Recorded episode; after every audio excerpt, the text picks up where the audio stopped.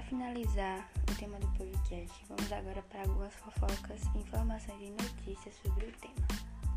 Março desse ano, é, o líder da organização Frontier International, Hendrik Top, é investigado pela MPF e pela Polícia Federal pelo simples fato do americano, ele é missionário, preparar uma invasão às terras indígenas com povos isolados na Amazônia, dizendo as lideranças.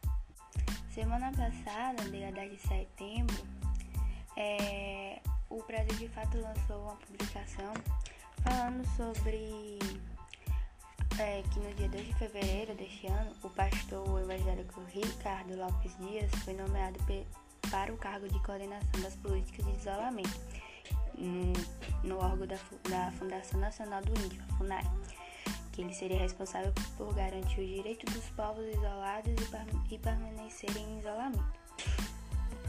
Aí o historiador Márcio Couto Henrique se posicionou e deu uma entrevista para o Brasil de Fato, porque segundo para ele, a política de Bolsonaro contraria os direitos constitucionais e expressa ignorância sobre a cultura indígena, falando que seria proposital ou o ato do presidente voltar aos fatores históricos de querer catequizar os índios.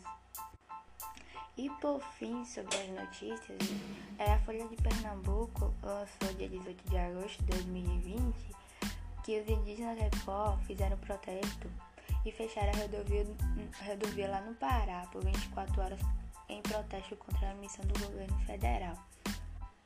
Segundo as lideranças, a ação foi em protesto contra a falta de recursos para o combate ao desmatamento e a evasão às terras e a falta de apoio enfrentado na pandemia de Covid-19.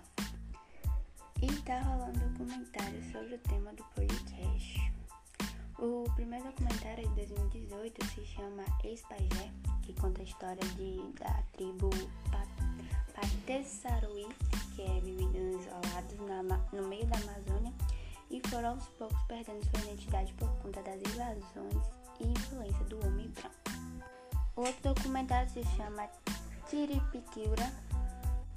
A outra obra cinematográfica é a Piri, Piriquitura. Nome meio difícil para não comentar.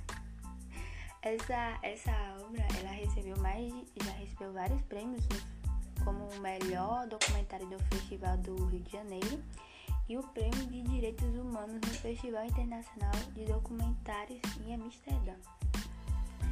O vai contar a história de dois, dois indígenas, o Paiki e o Tamadura da, da tribo Piriquipura, ou conhecido como Povo Borboleta. O filme é narrado por Jair Kondo, um servidor da FUNAI, e a comunidade é, é uma comunidade nômade praticamente extinta e sobrevive cercado por fazendeiros e madeireiros no meio da floresta amazônica.